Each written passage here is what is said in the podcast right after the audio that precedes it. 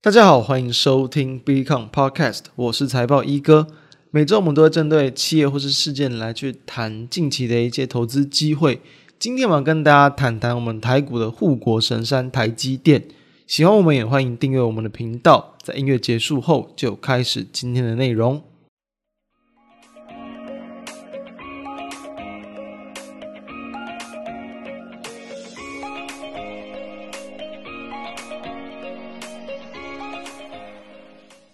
台积电大约在我们录制时间两周前，就是在这个四月十四号召开了这个法说会。那其实我这边也就不太去赘述过多法说会跟未来展望的东西，因为简单来讲，就是法说会给出的一个不管是成绩呢，或是未来的展望，然后以及说今年预期的一个获利的一个 EPS。其实都是相当正向，而且是高度成长性的，所以说不要在这样的一个连续下跌的时候再去怀疑说什么，诶，台积电它是不是不好的公司，或台积电是不是前景没有那么的强？当然了，就一个成熟制程的产业来说，先前我跟准先生在月特辑也前几个月的月特就有提到过，有关于这个成熟制程的制程，本来在二零二二年就会比较进入到这个高峰，并且慢慢往下修正的一个循环，但是这不会去影响说台积电在今今年的一个获利的展望，所以简单来说，就是它第一季的营收这个年增三十五点五趴，表现是很不错，然后比当然比财测大概多了这个二到四个百分点左右，EPS 是七点八元，其实都是表现的蛮不错的。然后全年啦，我们估计其实也是有机会赚到三十五块钱左右，你就非常简单的。去把它目前第一季的一个 EPS 乘以四，哦，其实哦也是可以去得到这个大约三十一点多的一个数字，所以其实哦，相较于去年赚这个二三块多嘛，所以今年这样也算是很大幅度的成长。所以说这样子的一个数字，你去对应到本一比去算，诶，好像都会觉得说现在的台积电股价确实很便宜。那我们就来谈啦，到底影响股价原因有哪些？首先要知道，很多人就觉得说。股价这个上涨一定是基本面很好哦，然后波段的下跌，大幅度的下跌一定是基本面出了问题。当然，其实啊，就有一个长线投资、波段投资的角度来说，为什么基本面很重要？就是基本面很容易去影响市场的筹码。什么意思？就是其实真正去影响到股价的，还是这个市场上的一个买卖的一个气氛嘛？大家想要买，或者大家想要卖，所以这个筹码才是影响最主要的关键。但是就是因为这些筹码，其实很多数也都会去考虑到基本面的变化来去做一个操作，所以才会从源头去说起的话，就是说为什么大家在做波浪投资很爱去研究一个基本面，就是因为它很容易去影响筹码。好，但是为什么最近台积电这么的弱势，就是因为筹码面的一个影响啊，成分占据太多了哦，远远的凌驾过了基本面的变化。第一个，我们先从目前台币的一个状况来看，就知道在目前这个美国要即将要升息，应该说即将要更快速的这个加速升息，导致说外资持续的一个撤出。我们录制时间四月二十八号是最近这个台股连续下跌后，诶，终于出现这个反弹超过百点，好不容易止跌反弹的一个时间，但是怎么样？诶，外资依旧是卖超超过百亿元哦。其实台积电依旧还是没有受到这个外资的青睐，转回头去买超。再来啊，就是在台币的部分，新台币也是自从在这个三月份起就是连续的一个贬值哦。而且尤其啊，在今天就是台股怎么讲？台股终于反弹的时间点，应该要有外资一点钱进来，应该要有这些权，因为今天权值股都很强嘛，很多电子权值股的一个反弹哦，所以理所当然的，可能要有一些外资的筹码汇进来，结果没有，反而今天的台币呢更是持续的大幅度的贬值哦，贬值哦，这个也是用趴出来算的话，可以说啊，算是三月这连续的贬值以来相当大的幅度。这段时间几乎当天哦，如果你知道当天贬最多的话，以趴数来看，零点五趴就已经贬非常多了。今天贬的多少？也是零点四四趴，也是将近，也是要近期，就是等于说几乎啊是呃在最近这段时间里面前几可以排名前几天哦，这种贬值幅度相对大的天数。所以其实，在这种外资持续汇出、新台币持续贬值的情况之下，你就知道。台积电大部分的筹码都还是掌握在外资手中，所以他们没有去转头回来买超，其实对股价的影响其实就还是会持续的一个不利哦。所以今天为什么它的一个反弹幅度可能不像其他的一些八寸晶圆代工的个股，不然比如说像是联电嘛、世界先进甚至力积电，以及其他的一些 IC 设计的个股等等，就是因为在筹码上还是比较不利的。但是内资的筹码哎就有跑进来了。其实比较值得留意的地方是在于说，包含像以本周来看哦，本周我们录制时间是礼拜四嘛，所以说其实本周一共怎么讲，一共算是有两天跌的比较凶哦，两天算是暂时有止跌反弹，所以跌的比较凶的是礼拜一跟礼拜三哦，然后稍微有点止稳，然后稍微好像有点反弹的是礼拜二跟礼拜四。很有趣一点在于什么？很有趣的一点在于说，在跌得很凶的时候，反而国内的投信都是大买，就是礼拜一是大买，以买超金额来看，就是占了一个当天的一个买超啦，当天所有个股买超之中的一个第二名。那再以这个昨天就礼拜三来讲，它其实是整体的买超金额的一个第一名，所以等于说刚好就在台股非常大幅度大跌的时候，哎，反而投信跳跳进来买特别多。但是我们地方要去特别提哦，我们一样要知道啊，对于台积电而言，依旧是外资的筹码影响力会胜过投信，所以说投信的一个大买，当然你可以代表说什么？代表可能有部分的一些国内的一些基金，一种原因是什么？他们可能暂时也没有去太多更好要去值得去进场的一些标的啊，因为其实在这种大跌的过程之中，其实当然还是一定会有部分的资金可能会想要进来去逢低低接加码，所以说啊，既然大家都在跌，那当然我。没有太多好的选择，你去买中小型股可能杀更深嘛，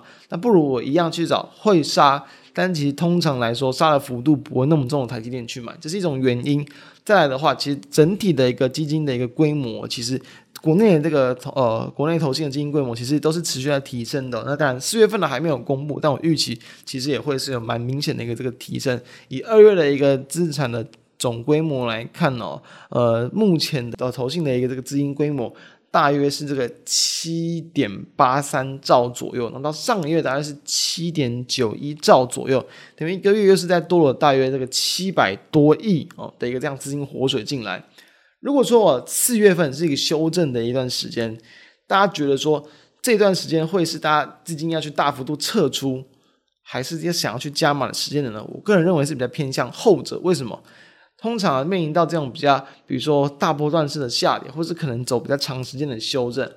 通常这种大部分投资人的资金不会去这个立即的马上就要去这个减码，甚至会认为说，就是呃这个地方其实可能修正，然后整体的股市的方向还有机会会去延续到先前的一个比较大波段上涨的行情，因此就认为加码的几率还是很高。所以假设这种就是国内的一些投资人啊，在持续加码国内的一些主动型基金。这种被动资金涌进来，其实都还是很有可能会被纳在这些投信的买超筹码里面。所以说，他买超也不一定真的是看看好台积电走势，而是不得不买啊，就是真的有很多资金还有有待这个入场的这个空间。所以从这样的角度来看，其实我个人认为，并不是那么的一个暂时的短线上这样筹码来看，也还不是那么有利。那再从比如说外资的一些动向来看。其实哦，在两周之前的这个法说会之前呢，其实几乎啊，目前不管是国内啊、国外的一些这个呃投行啊，基本上都还是比较提出看好的一个平等。那当然，其实像是两家在这个法说会之后，就算是有稍微去调降这个目标价。第一件就是这个 J.P. Morgan，虽然说在法说会结束后的当天几乎是维持一样的目标价，但是在三天之后，他们也去这个再度去稍微这个降低了这个目标价。那以及像是大和证券也是稍微去降低的一个目标价。虽然哦给出的平等大部分都还是比如说像是优于大盘啊，然后加码甚至是买超等等买进等等，但其实哦有蛮多的一些这种外资券商都已经有稍微去小幅度的调降目标价，即便目标价都比目前的股价来的还要高。但只要调降，对于市场就是一定会更有压力。那以及我们再再另再再去提一个观点，就是说有关于这个本益比对于股价的一个影响。其实可以看到，为什么他们会调降目标价？我们有提到，其实它才就会给出了猜测，给出的一个获利数字，其实是成长嘛，是比市场又预期的还要高。所以对于这种在写研究报告的人而言，对于这种平等的机构而言，他们在这个获利的一个预估上，其实基本上不太会掉。甚至要再去拉高都是有可能的，他们可以把这个预估的一个这个本益比目标本益比去降低，比如说就是以这个近期国内的这个元大来说啊，它在可能前一次出具的就在法说会前两次出具的这个报告哦，本益比是有给到这个三十倍，后续呢其实就是直接降到二十五倍，就是去考量到说目前整体的一个比如说升息年的一个环境啊，资金紧缩等等的一些影响，那我们要知道哦。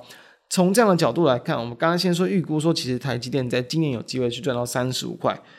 为什么说为什么很多很多的目标价可能给到这个八百多或者七百多、八百多以上？很简单去计算，假如你从三十五块钱去乘以二十五倍的本益比，其他的一个目标价就可以去拿到接近九百块哦，是这个八百七十五。你给二十倍的话哦，请你给二十倍，二十倍其实也是在最近这一两年来之中，大部分都有维持在二十倍，甚至已经有一度到二十五倍这样的一个这个评比。给出二十倍的话，其实也是会有这个七百元的目标价的数字，这也是台积电一个算是历史新高的一个价格，等于之前都还没有来到过嘛。所以其实你给出一个在过往已经有多次达到这样本一比的一个目标本一比，其实就已经是一个很高的一个股股价的一个目标价了。那假设再以最近的一个股价来看，最近的股价因为持续弱势嘛，外资一直卖，一直撤，最近在撤出，所以股价是修正到一度最低的时候来到五百二十三元。你用这个三十五倍去乘以一个非常非常哦，我知道这边真的是非常非常低的一个预估的本益比是多少？十五倍的话，其实是五百二十五，几乎就是目前现在的价格。等于说什么？等于说现在的本益比真的是非常非常的低。但是我们前面提到，其实大家也知道，台积电一定是外资要去很好去控指数的一档工具，他们要对期货选择权上面去动作。你的这个台积电一定是绝对的一个好工具之一，所以他们即便他们对于他们的预估的这个 EPS 没有改变，但是只要在本益比稍微动点手脚，像我们刚刚谈到嘛，只要差了五倍，只要稍微差了这个五倍的这个调整，对于台积电的目标价就有可能有来到接近两百块的价差的一个差距，所以调降一点这个本益比的一个预估，其实就可以理所当然的怎么讲，就是稍微去降低他们的一个目标价。这样市场你就不会去什么 argue 说他们可能，哎，你目标价给的这么高，后面如果真的是一直很久都没有达到，就可能有些人对他们丧失信心。所以其实哦，本益比的一个修正才会是近期很重要的关系。这当然就联动到他们的一个筹码。所以从最近这样的一个角度来看，我们就会知道台积电目前的状况，就是说你基本面我觉得暂时是不用太太多的一个担心，但是就是在这种本益比的一个修正。以及说，就是在外资的筹码持续偏空的情况之下，暂时其实它不算是一个非常好的一个入手时机点。即便目前的一个评价真的算是相当的便宜、相当的低，但还是会建议大家在后续的一个展望来讲，目前价位，我个人认为一定是可以去长期投资、分批陆续布局的一个价位。但是从短线上的筹码结构以及台币持续贬值的情况来说，我预期说它整理的时间可能还要拉得更长。所以说，这样的结构到底什么时候会结束？我觉得啊，很可能就还是要等到五月初我的，五月四号联准会的会议公布之后，再去观察说整个这个全球市场以及可能华尔街对于后续在这个联准会他们。包含说升息的速度啊，跟缩表的规模，他们的一个预估。如果说这样的一个恐慌，通膨升息的恐慌没有在持续的影响市场，我觉得这个外资在要重新回归台股，台积呃台币值贬的情况，其实就会很容易去见到。所以我觉得暂时可以稍微再去多观望一下，观望说目前整个新台币的汇率的一个方向以及外资的筹码。那当然加上说今年的代工费的涨价。有可能会进入到尾声，这也是在这个第二季、第三季，尤其在第三季啊，我认为主要会有的一个基本面营运上的一个利空。但是我觉得以台积电它领先于同业的一些先进制程来说，是可以去抵消掉这样的利空。所以激励效应的话，嗯，题材产业就不会这么多，反而就是比较偏向这种啊，评价非常的便宜，然后以及说后续公布的获利数字持续的去超出可能先前的猜测预估来说，这会是比较有利于后续波段上涨的原因。因此。看法是偏多，但是在实际布局上，一定要我觉得可以真的要多分几批啊。你现在这个价位觉得进场没有太大的问题，但是很可能股价都还有在修正的机会。就好比说，目前其实很多的一些台股、电子股也都可能会有类似的一些情况，就是还是会面临到这种公债殖利率的上扬，影响到股价的修正嘛。所以布局一定是可以的，但是一定要有分批的概念。然后呢，同时我觉得一定是要压在二十倍的本益比以下，再去做陆续的去切入。一定才会对于这种呃持股的建立会相对比较没有压力，那以及比较不容易受到后续的股价持续修正来了太多的影响。我真的觉得后续只要再有更多的修正，只要你切入的时间点不要是过高的价位，我觉得都反而是可以去更为乐观的去期待说有更便宜的一些买点来去这样子看待。那以上就是我们今天的一个看法，我们就下周再见。那希望大家今天这样的一个内容对大家有帮助，相关的资料都会放在我们 BECON 的 FB 还有网站上面，大家都可以去参观。以上，我们就下周再见，拜拜。